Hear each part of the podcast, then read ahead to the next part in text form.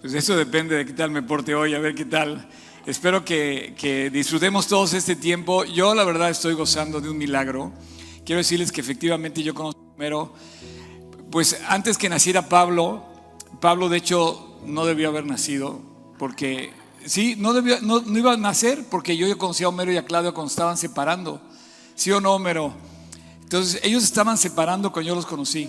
La primera noche que vi a Claudia, eh, le hablé de Cristo y bueno, Homero, y pude hablar primero con Claudia y lloraba y lloraba y lloraba y lloraba. Y este, yo decía, qué barbo, esta, esa mujer está, la está pasando mal, de verdad. Eh, eh, y a la siguiente semana se convierte Homero y, bueno, ellos se reconcilian y de, de, de esa reconciliación en, unos, en un par de años nació Pablo yo conozco a Pablo desde que, desde que nació prácticamente. Y, y, oírlo cantar hoy aquí con ustedes se me hace un verdadero milagro. Lo que ustedes están, están ahorita viendo es un milagro.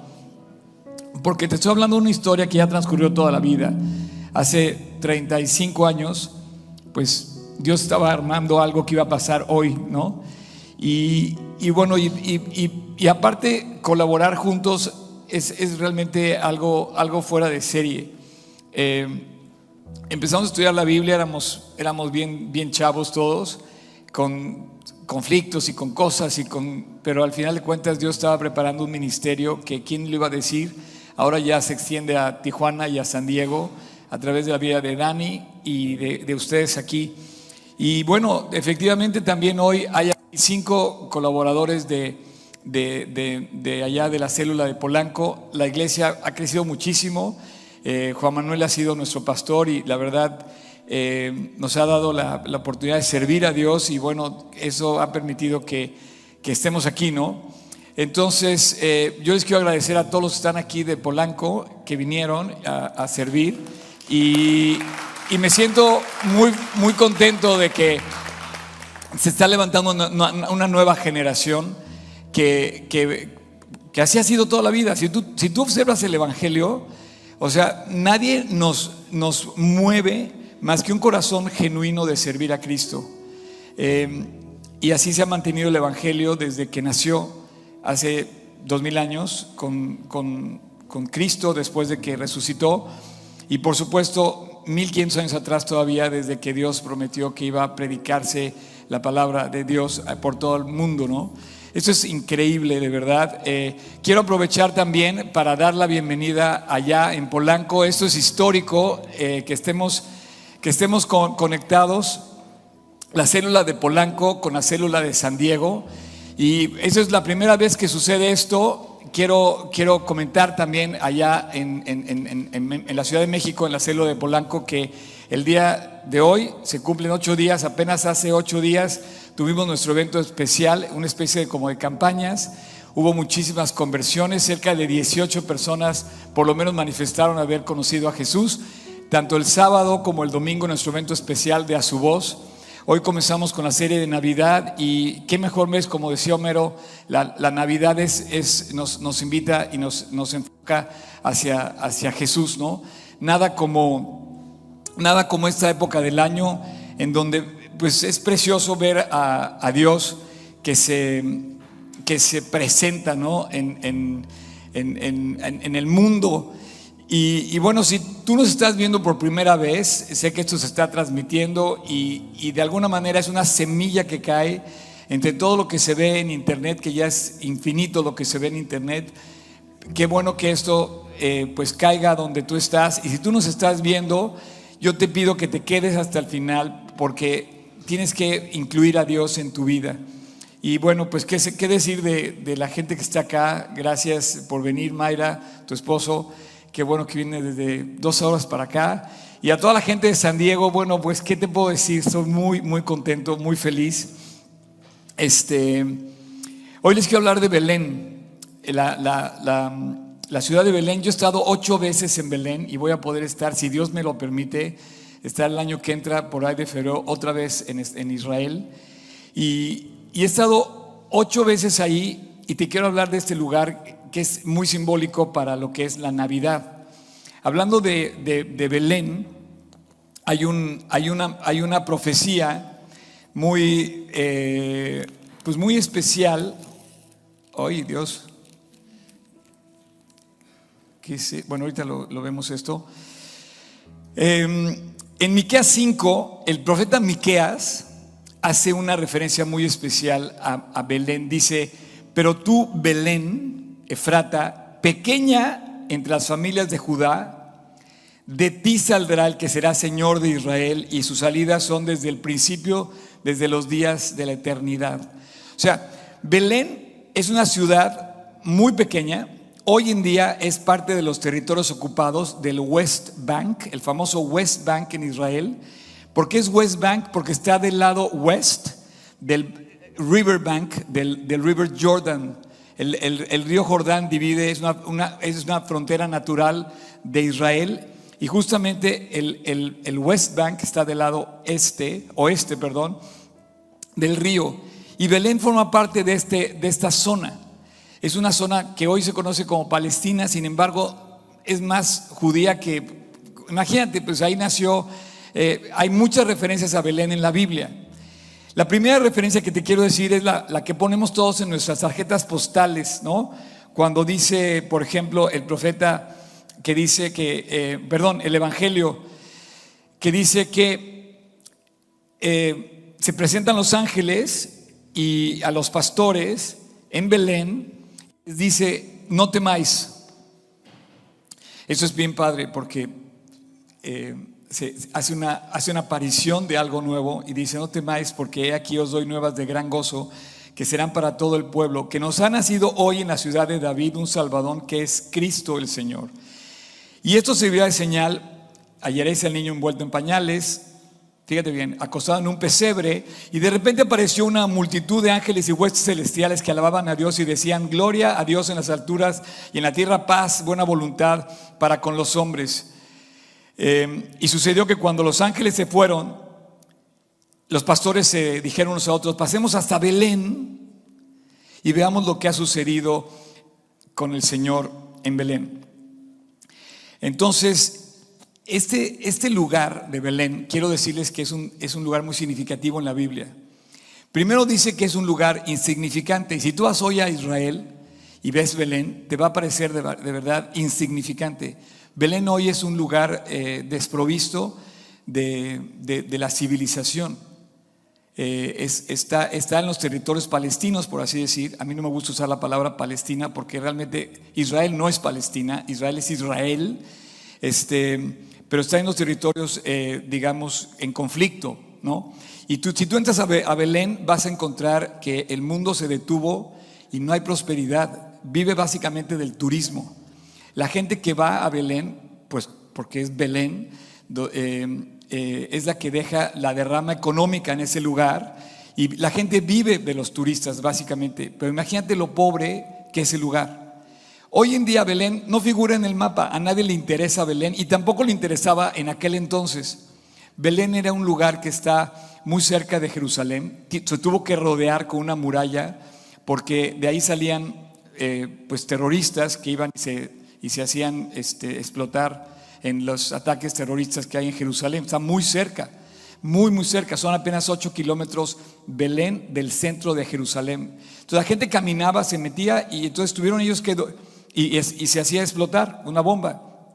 Entonces el gobierno actual, al regresar Israel a su tierra a partir del año 48, empezaron a ver que había muchos ataques terroristas y tuvieron que cercar eh, es como si East Lake estuviera cercado completamente del resto de Chulavista y tuvieras que pasar migración y aduanas para cruzar de un lado al otro, aunque son ciudadanos israelíes ambas partes, ¿no? Es un lugar muy complicado y es un lugar desprovisto, pero Belén es, es un lugar muy especial en la Biblia y en el mensaje de Navidad.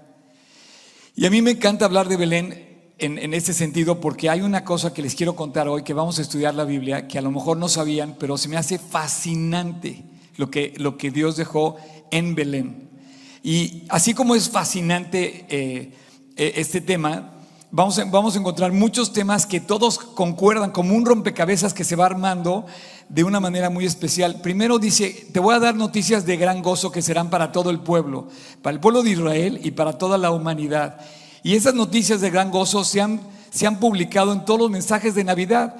Una y otra vez, año con año, mandamos ese mensaje que dijeron los ángeles en Belén. Señores, no temáis, porque aquí os doy nuevas de gran gozo, que os ha nacido hoy en la ciudad de David un Salvador. Yo tengo esa noticia de gran gozo en mi corazón, porque nació en mi corazón hace 42 años ese Salvador. Y si ya nació en tu corazón, tú tienes ese gozo y esa noticia la tienes aplicada en tu corazón.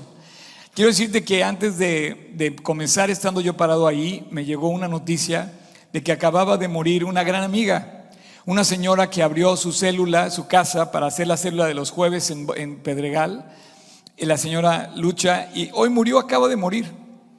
Y ella abrió por mucho tiempo la, célula de, de Juan Manuel que se que se mantiene todavía hasta el día de hoy. Los jueves él predicaba eh, en, su casa por muchos años y yo fui, cuando antes de que yo tuviera mis prédicas, yo fui ahí. Y ahorita que estábamos cantando, terminamos de cantar y dices, Dios, qué precioso que puedas alabar tu fidelidad. Y, luego cantaron la de fidelidad, que tú la cantaste en la boda de Oscar Pinzón, cuando se casó Oscar Pinzón, me acuerdo perfecto. Y que recuerda la fidelidad de Dios para ser fiel desde los días de la antigüedad, cuando se presenta esta noticia, dice Dios, te, doy noticias de gran gozo que sean para todo el pueblo. Hoy ha nacido el Salvador. Si tienes el Salvador, tienes a todos. Si no lo tienes, estás perdido. Y yo, entonces, Él nace en Belén, Jesús nace en Belén. Y, bueno, yo, yo quiero de verdad que, enfoques eh, en, tu corazón y en tu, en tu cabeza hoy lo, significativo que es que Belén aparezca en la Biblia. Tal cual se llama Belén. Si tú vas a Israel, Belén, vas a, a mí me emocionaba cuando llegué la primera vez. Dijo, y este es lo mismo que dice la Biblia. Y así está. Los mismos lugares están en la Biblia, están ahí hoy. Tú puedes visitarlos. Quiero decirte todo lo que pasa en Belén. Primero, o sea, estamos haciendo la referencia que nació Jesús. Pero antes de que naciera Jesús pasaron muchas cosas muy significativas en Belén. Primero, el profeta Miqueas anuncia y dice, va a pasar algo en Belén. Y quiero que hoy el tema va a ser el profeta Miqueas. Lo vamos a ver ahorita, pero en, el versículo eh, capítulo 5 de Miqueas, versículo 2 dice, "Pero tú Belén, Efrata, por cierto, Belén significa casa de pan, el pan de vida que nace Jesús es el pan de vida pequeña, ciertamente se cumple Dios la palabra, dice, es una ciudad muy pequeña, muy insignificante. Para estar entre las familias de Judá, no es Palestina, es Judá. De ahí saldrá el que será Señor de Israel y sus salidas desde el principio, desde los días de la eternidad. Entonces, Belén eh, está señalado por la Biblia porque va a salir alguien de ahí muy grande. Y de hecho, han salido muchas cosas grandes de Belén. Por ejemplo, Belén, de ahí sale Elimelech y se va a Moab y se casa con eh, Noemí y luego después su eh, nuera Ruth regresa después de haber quedado viuda, regresa a dónde? A Belén. ¿Y a quién conoce? A vos. ¿Y quién es vos? Vos es, el bisabuelo de David. O sea, vos se casa, eh, o sea, se casa Ruth con vos al regresar a Belén. Belén, perdón, toma a Ruth y él es el bisabuelo del mismísimo rey David. Eh, José era de Belén, por eso tenía que regresar José, el padre de Jesús, el padre eh, terrenal de Jesús, eh, tenía que regresar a Belén a empadronarse porque en la antigüedad, justo en, en el primer siglo, el emperador había, había, mandado una, habían mandado de, una orden de empadronarse. Eh, entonces, justamente eh, ahí es cuando nace Jesús. José em, eh, tuvo que ver mucho también con los profetas y con los reyes, porque justamente la profecía está mencionando a Belén. Josué reparte la tierra en Belén. Josué, el famoso em, patriarca, el, el, sucesor de Moisés, en José 19, 14, Fíjate, Josué 19:14. Estamos estudiando la Biblia y me gusta esto porque José, Josué 19:14 dice, luego está repartiendo la tierra. Al norte el límite gira hacia Anatot, viendo salir el valle de Jeftel, y abarca Catat, Naalal, Simrón, Idala y Belén, doce ciudades en sus aldeas. Y esta es la heredad de los hijos de Zabulón.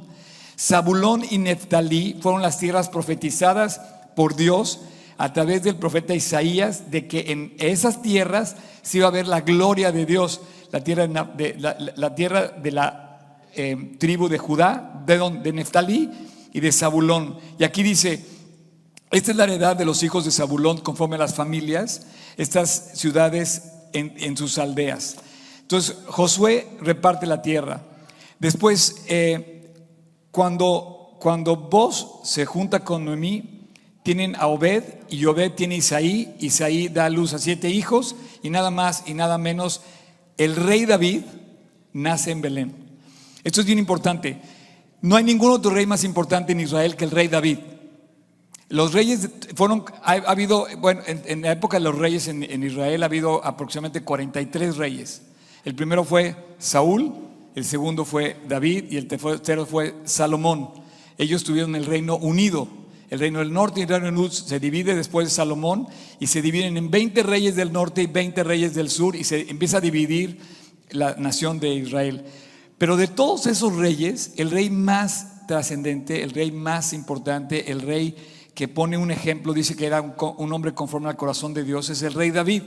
El rey David escribe más de la mitad de los salmos. El rey David está mencionado prácticamente en toda la Biblia. El rey David fue el gran guerrero de Israel y el que conquista Jerusalén de los jebuseos y pone el templo en Jerusalén, primero el tabernáculo y después él ordena que se construya el templo y Salomón después manda a, perdón, David manda a Salomón a construir el templo. Quiero decirte que esto es bien importante porque el rey David, como político, fíjate bien lo que, lo que piensan los políticos, que no hay que meter a Dios en la política. David hizo todo lo contrario. David metió a la política a Dios y puso la, y puso la capital de la nación, Jerusalén, y la puso como una ciudad capital política y capital religiosa. Entonces Jerusalén en los tiempos del rey David fungió como una ciudad donde se adoraba a Dios y también donde se gobernaba toda la nación. El rey David, esto es bien importante, nace en Belén. La ciudad de David es la ciudad de Belén, aunque hoy la ciudad de David se conoce como una, eh, una zona en Jerusalén donde David se establece en principio. Si tú vas a Jerusalén, puedes visitar la ciudad de David que es el origen de Jerusalén, y está hoy las ruinas ahí donde estaba su palacio y todo. Eh, pero originalmente David nace en Belén.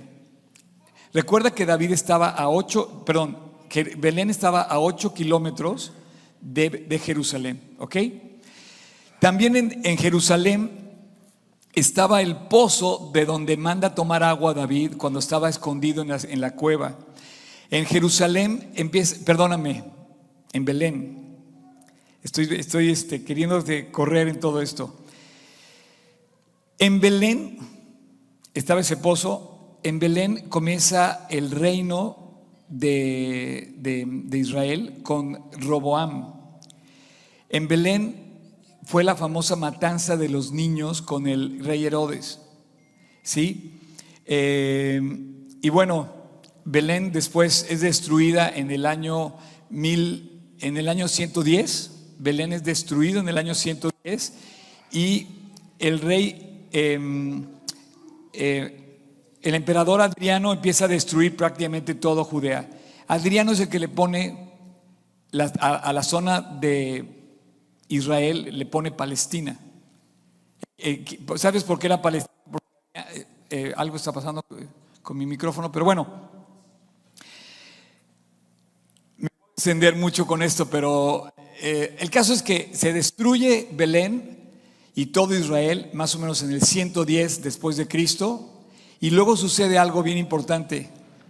Empiezan a llegar las diferentes invasiones sobre el reino de, Israel. Durante dos mil años primero llegan los musulmanes, después llegan los cruzados, después llegan los mamelucos, después llega eh, toda la historia que transcurre y hasta el día de hoy han sido territorios ocupados porque fue la dispersión. Sin embargo, ahora está regresando Israel a su tierra desde 1948. Y hoy Israel es una potencia impresionante en el mundo. Pero es un milagro que eso suceda en, el, o sea, en tan solo 70 años. Es, es, una de las potencias en muchas áreas, eh, la nación de Israel. Pero esa prosperidad no ha alcanzado a Belén. Sin embargo, hoy te quiero hablar de Belén. Ahí está nuestro nacimiento. Ahí nació eh, eh, en el pesebre Jesús y fue puesto entre, con los pañales, fue puesto en el pesebre y nació sin, sin tener ninguna, gracias Champ. Y nació Jesús en Belén sin tener nada. No había lugar ni siquiera para ellos en el mesón, ¿no? Pidieron posada y nadie les dio posada. Y nacieron, nació en un lugar, nació en el campo de los pastores, en un lugar que se llama, recuerda esto, Migdal Eder. Migdal Eder, ahorita lo vamos a ver. Migdal Eder es una torre que se construye, o varios lugares con torres, que se construye en Belén a raíz de que muere en Belén la, eh, Raquel. Y fíjate, esto es importante porque Raquel en el capítulo, Raquel en el capítulo 29 de Génesis, fíjate bien, Raquel era pastora. Raquel era la esposa querida de, ay, estoy, buscando en Génesis y apenas Ahí está, 29, 19. 29, 19, no, 29, 9. Dice, mientras él aún hablaba con ellos, Raquel vino con el rebaño de su padre porque ella era pastora. Estas sí son las pastoras. ella sí era una pastora, pastora, literal. Si tú vas a la tierra de Israel vas a encontrar que la gente es, nómada en el campo y hay ovejas y hay cabras. Es más, el símbolo de la autoridad arqueológica de Israel es una cabra. Es el perfil de una cabra con cuernos, es el símbolo de la autoridad o de los parques también, de los parques nacionales que hay en Israel, porque está lleno de cabras y de ovejas. Los que pastoreaban a las ovejas eran nómadas y andaban llevando a las ovejas, entonces Israel es un país de ovejas. E, era, muy común tener ovejas. Y, este hombre, el papá de Raquel, tenía dos hijas y ellas pastoreaban a las ovejas. Entonces, literalmente, era, sí era pastora, ella sí era pastora. Esto es importante que lo recuerdes porque Raquel muere en Belén. ¿Ok? Y muere, muere en Belén cuando iban a ser Benjamín. Vete al capítulo 35 de Génesis. Y a mí me encanta esto porque este, cuando iban a ser Benjamín, en el capítulo, en el capítulo 35, fíjate bien, aquí está ahora sí el versículo 19, y dice, y murió Raquel y fue sepultada en el camino de Efrata, el cual es Belén. ¿Ok? Checa. Y levantó Jacob un pilar, una torrecita, sobre su sepultura. ¿Ok? Esta es la señal de la sepultura de Raquel hasta hoy. Y curiosamente, si tú vas a Israel, vas a encontrar una. Eh, si tú vas a Israel y te vas a Belén y vas al campo de los pastores y preguntas por la zona que se llama Migdal Eder, fíjate, dice: eh, dice, eh, y murió Raquel y fue sepultada en el camino de Frata, que es Belén. Y dice em, que es Belén, versículo 20, y levantó Jacob un pilar, ¿sí? Lo tienen ahí, sobre su sepultura, que es la señal de la sepultura de Raquel hasta hoy. Y el versículo 21 dice, y salió Israel y plantó su tienda más allá de Migdal Eder. ¿Ok? Y partió Israel y, plantó su tienda más allá de Migdaleder. Este nombre, no lo olviden, no lo olviden, Migdaleder. Y dice que plantó una torrecita. ¿Quieres poner la foto, por favor, la foto que mandé? Esta foto es una foto tomada en Israel actualmente. En Israel, en la parte de los pastores, en la zona que se llama Migdaleder hoy. Hay una zona que se llama Migdaleder. Y esta foto aparece así. Eh, ¿Sí la pueden poner? ¿Sí, sí, va a ser posible?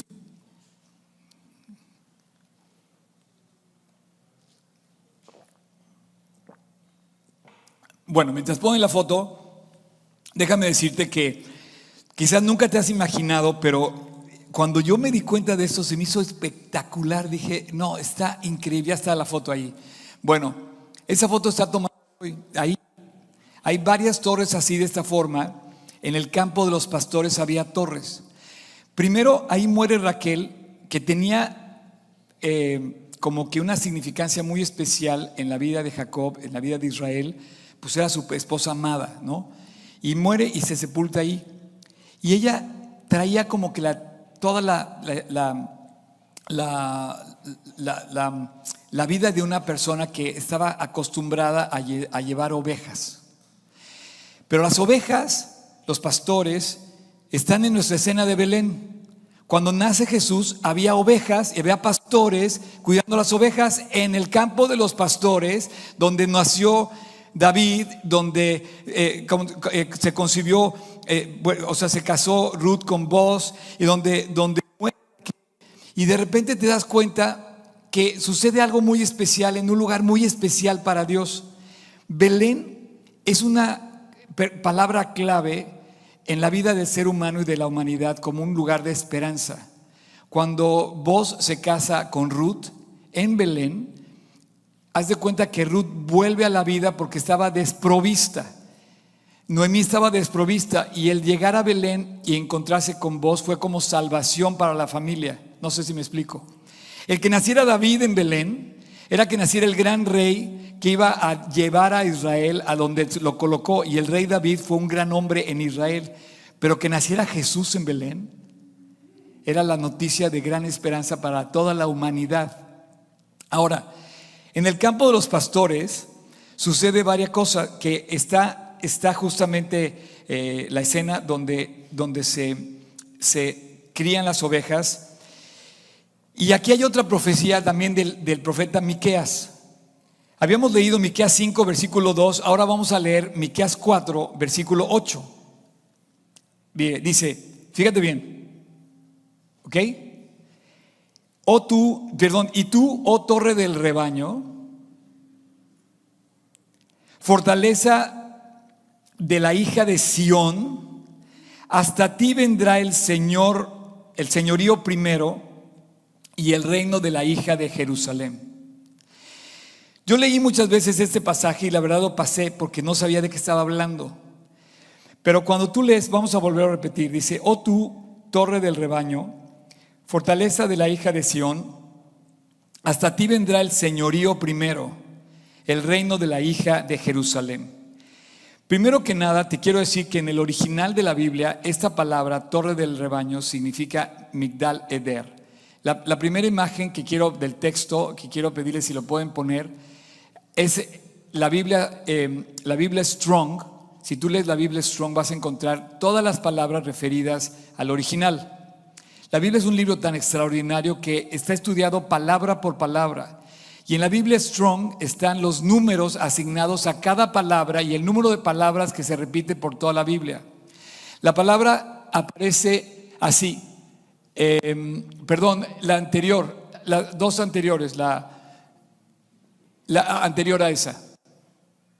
Esa es la Biblia Strong, Miqueas, 4.8. Esa es la Biblia Strong. Y dice, and thou, O tower of the flock, the stronghold of the daughter of Zion, unto thee shall it come, even the first dominion, the kingdom shall come to the daughter of Jerusalem. O sea, esta es la palabra y cada palabra está referida a un número, porque en la Biblia Strong se menciona cómo es un libro tan extraordinario la Biblia que cada palabra está estudiada y está numerada. La palabra, la palabra tower con el número H4026 y la palabra flock con el número H5739. Primero, ¿por qué? ¿Qué significa la H? Que está en el original es en hebreo. porque la Biblia se escribe en dos idiomas, en el hebreo y en el griego. Y cada palabra está referida a una, a una, eh, a una palabra exacta en hebreo. Fíjense bien, la primera palabra, tower, puedes poner ahora sí la H4026, perdóname, la otra. Ese, 4026, la Biblia Strong, está en hebreo y ¿qué quiere decir? Migdal, tower. Y la segunda, ahí está, Eder, que quiere decir arrangement, the flock, ¿ok? Entonces, si tú lees aquí, dice, y tú, Migdal Eder, fortaleza de la hija de Sión, hasta ti vendrá el señorío primero de la hija, del reino de la hija de Jerusalén. Entonces, el profeta dice, Belén, pequeña entre las tribus de Judea, de ti saldrá el gran rey. Y el gran rey sale primero, el gran rey natural que fue David, y el gran rey que es el Mesías, que es Jesús. David nace en Belén y Jesús nace en Belén. Ok, pero además Miqueas dice que, que van a ser exactamente en el campo de los pastores, en the tower of the flock. Y había una, y había una una torre, ¿por qué? Porque esto es aquí lo que está emocionante. Resulta que en Belén había pastores y en Belén había ovejas. Y te voy a decir, Belén era la ciudad de David. Cuando David conquista Jerusalén, David dice, necesito un lugar donde se lleven a cabo los sacrificios. dice, vamos a ponerla en el monte Moab, en el monte Moriah, en el monte Sión, vamos a poner el tabernáculo. Pero ¿dónde vamos a guardar a las ovejas? ¿Dónde vamos a guardar a las ovejas que se necesitan para el sacrificio que se debe llevar a cabo en el tabernáculo? Y entonces David empieza a estudiar y dice Migdaleder donde estaba el campo de los pastores, donde muere Raquel, la pastora de, de, Israel, y compra, el, compra David, compra el campo de los pastores. Acuérdate que era su ciudad. Y él decide, aparentemente, eh, decide criar ahí a las ovejas que se iban a llevar al, al, al sacrificio en Jerusalén. Esto es increíble porque el, grupo era un grupo muy especial.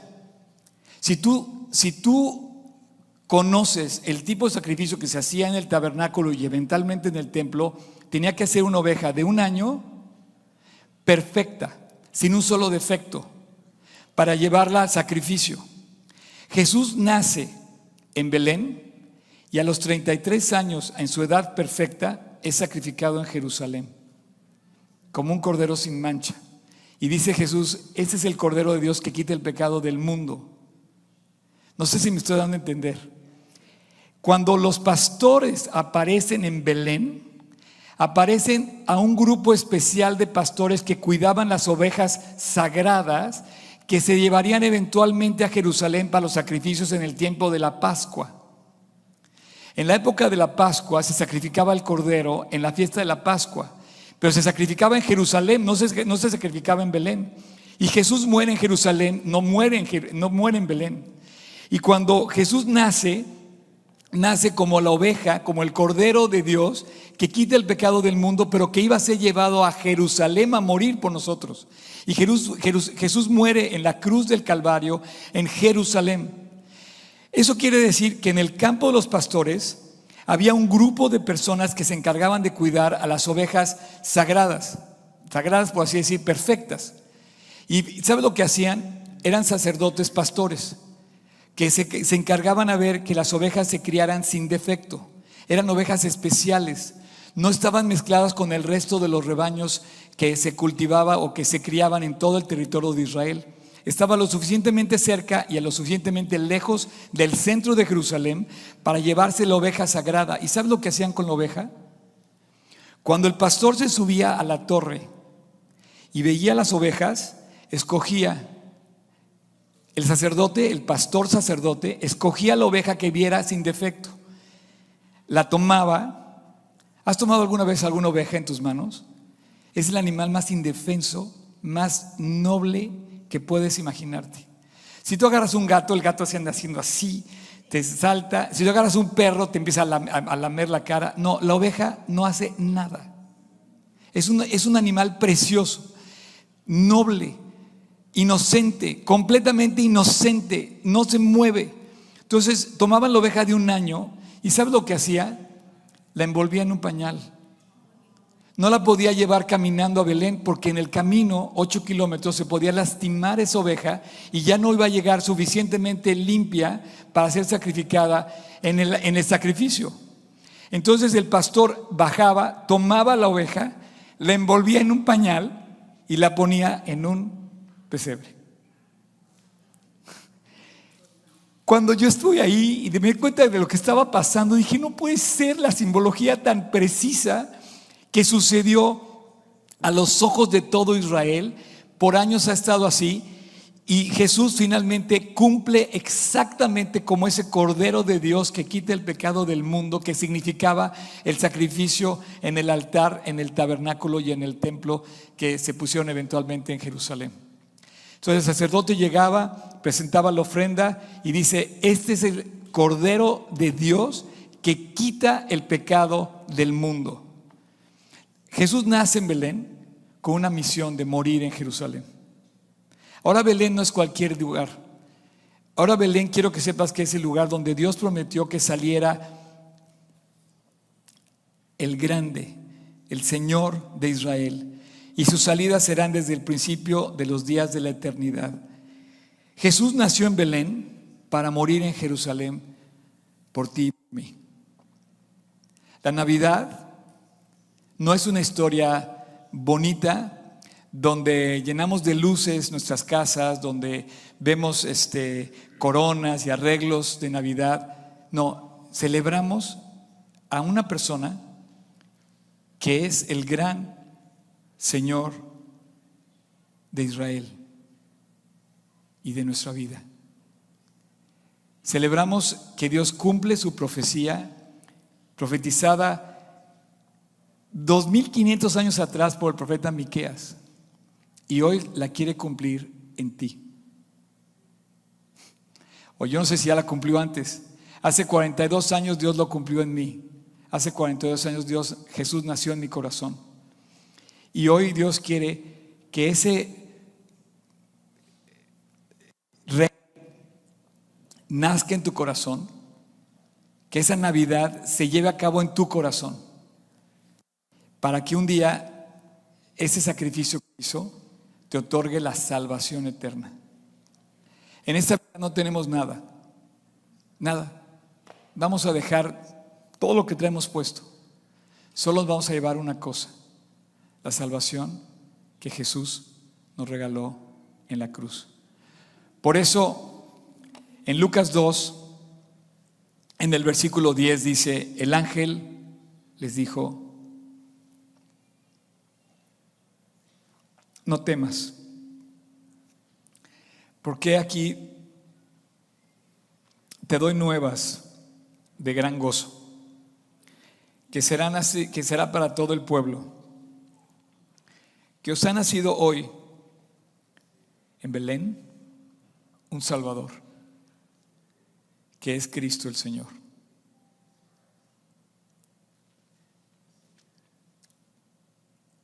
Y yo quisiera que tú hicieras cuentas hoy en tu vida.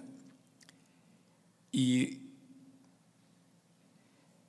pudieras cantar con los ángeles esta misma canción.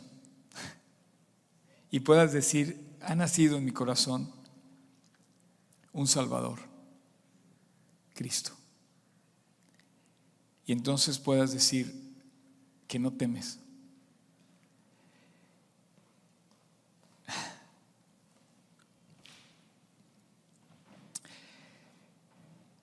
Toda esta historia de Belén me lleva a una conclusión y voy a terminar con esto. ¿En dónde está Cristo en tu vida hoy? Si no está en tu corazón, si no lo has apropiado como tu Salvador, estamos perdidos. Estarías perdido. Jesús vino para que Él naciera, muriera Pero dice que para que todo aquel que en él cree no se pierda, mas tenga vida eterna. Vino con una gran misión. Por eso es el gran Señor de Israel, que será para todo el pueblo. Y hoy yo quiero invitarte eh, una vez más, otra vez, te quiero recordar que Dios está llamando a la puerta de tu corazón. Y te lo vuelve a decir, y te lo vuelve a insistir, y te dice nuevamente, he aquí estoy a la puerta y llamo. Si alguno oye mi voz y abre la puerta, entraré a él y cenaré con él y él conmigo. Al que venciere le daré que se siente conmigo en mi trono, así como yo he vencido y me he sentado con mi Padre en su trono. El que tiene oído, oiga.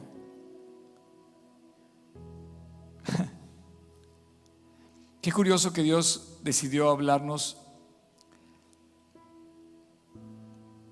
simplemente. Como que no dijo, no, no, no necesitas ver milagros. Simplemente necesitas entender el mensaje de amor que tengo para ti. Entonces nos habló de tal manera que dejó a todos los profetas y a todos los apóstoles y nos dejó su palabra para hablarnos. Dice, ¿cómo creerán si, nadie les predica? ¿Cómo sabrán de Dios si nadie les dice? Y durante toda la historia Dios ha estado llamándonos, hablándonos a través de su palabra. Me gustaría que se pusieran de pie y vamos a terminar con una oración. Si puedes cerrar tus ojos y inclinar tu rostro. Dios, muchas gracias. Solo tú comprendes la inmensidad de ese plan que tienes para la humanidad y así quisiste Dios que fuera, que comenzara la historia de Jesús en Belén, la historia de David, la historia de José, la historia de Isaí, la historia de Boz, la historia de Raquel, lo que pasó con Herodes. Dios, pero de ahí salió el rey de Israel. El principado sobre tus hombros comenzó ahí. Y hoy, Padre, quiero darte gracias por tu palabra, por concederme estar aquí y por poder compartir un poco de lo que tú me has enseñado. Y Dios, si esta mañana hay alguien aquí o en línea que nos está viendo y se pregunta si tú has nacido en su corazón, yo te quiero pedir que que esa persona pueda entender cómo tú nos estás buscando una y otra vez. Nos anhelas, nos deseas, nos buscas todo el tiempo. Y así como estás, sin abrir tus ojos, voy a hacer una oración. Porque Dios está llamando a la puerta de tu corazón. Y Dios quiere entrar a tu corazón. Pero no va a forzar no te va a obligar, no va a romper la puerta. Dios quiere que tú le abras la puerta. Dios quiere nacer en tu corazón. Y bien, Él está llamando a la puerta de tu corazón para que todo aquel que en Él cree no se pierda, mas tenga vida eterna. Es tu momento con Dios, es tu tiempo con Él para invitarlo a tu corazón. ¿Qué te estorba? Tus ideas, tus propios juicios y tu pecado. Y ese pecado, si no lo entregas, te va a condenar para siempre. Si mueres sin el Salvador, morirás perdido en tus delitos y pecados. Pero hoy Dios otra vez está llamando a la puerta de tu corazón. Y pueden salir todos esos argumentos y todas esas ideas en contra de Dios otra vez y decir que no lo necesitas, pero ¿hasta cuándo y hasta dónde llegarás sin Dios? La verdad, no muy lejos. A la eternidad solamente se llega con aquel que es el eterno, aquel que abrió la puerta de la eternidad. Así es que hoy está Dios llamando a la puerta de tu corazón. Y si tú quieres, en esta mañana, Dios te quiere invitar a que aceptes el regalo de salvación que te dejó a ti en la cruz esta Navidad. Él murió por ti para que tengas vida y para que la tengas en abundancia. Así es que esta mañana toca la puerta de tu corazón y te dice, ven a mí, regresa conmigo. Te fui a buscar.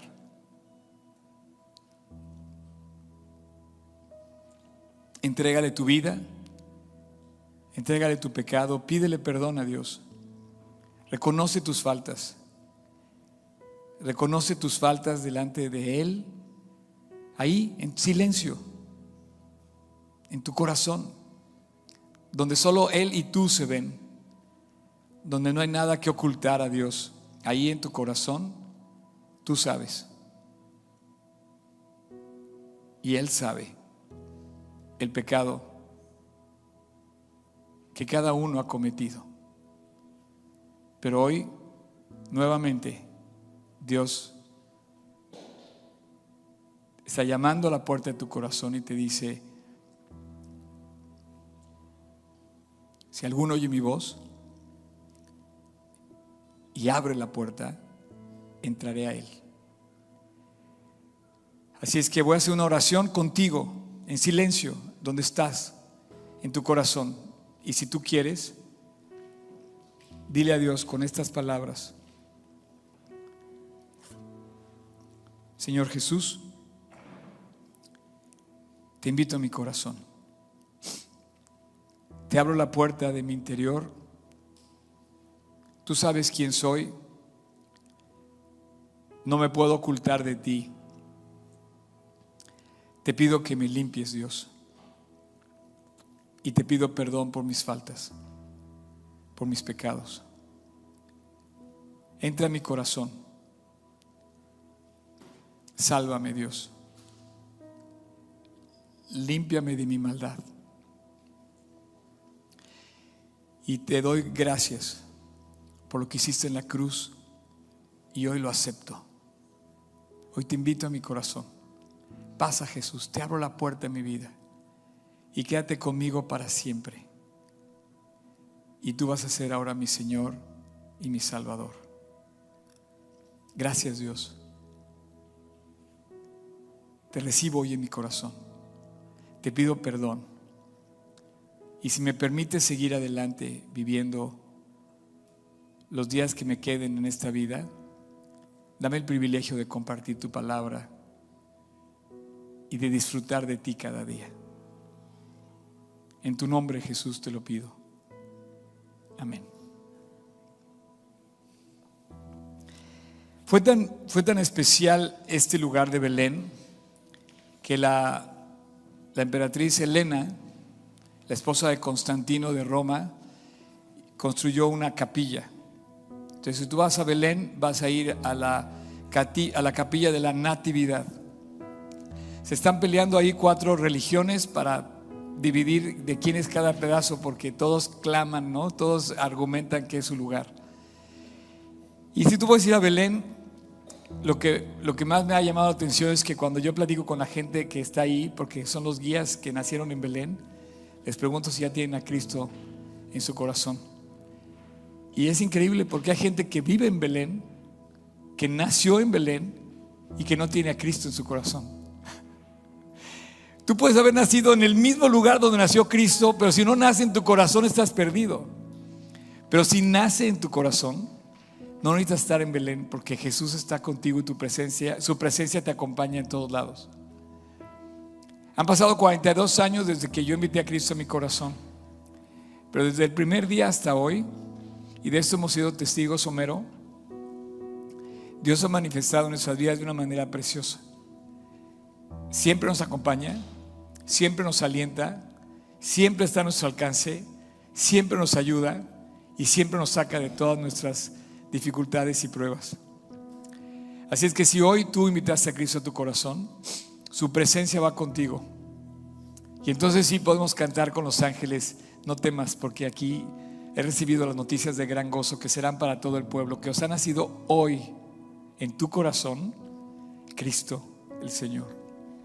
No sé si, si esta mañana alguien quisiera compartir que ha invitado a Cristo a su corazón, que no lo haya hecho, me gustaría simplemente que lo dijera, o en línea, porque sabemos que nos ven en línea, me gustaría que si hay alguien que lo dijera, me lo, me lo compartiera. Sé que saca de onda un poco eh, eh, hacerlo público, pero, pero no pasa nada. Es, es parte de, de esa decisión de identificarnos con Él. ¿No? Nadie hoy aquí que haya invitado a Cristo a su corazón.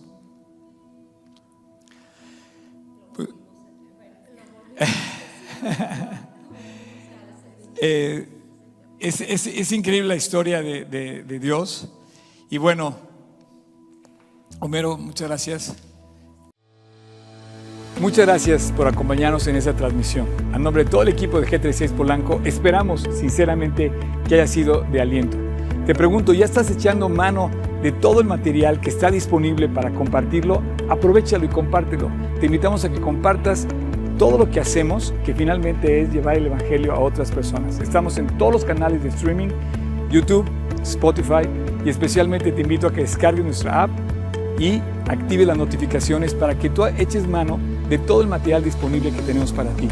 Y muchas gracias por tus oraciones, tus aportaciones y tu servicio. Finalmente, servicio estamos todos invitados a llevar la palabra de Dios a los que están cerca de nosotros, pero lejos de Dios. Así es que hay que hacerlo y si esto te sirve, aprovechalo, úsalo. Puedes descargar todo el material también en gt16polanco.org. Gracias por tus aportaciones que finalmente la iglesia tiene necesidades y tú quizás has sido de aquellos que han ayudado para que esto se lleve a cabo. Y gracias, gracias de verdad, síguelo haciendo. No estoy pidiendo dinero de ninguna manera, es con toda libertad, pero si tú te quieres sumar, súmate en gt16polanco.org diagonal aportar. Y finalmente, muchas gracias por tus oraciones. La iglesia debe ser casa de oración y Dios nos invita a ser casa de oración. Así es que no dejes de orar para que Dios nos guarde limpios, fieles y asidos a la palabra de Dios. Súmate orando, aportando, sirviendo y nos vemos hasta la próxima. Dios te bendiga.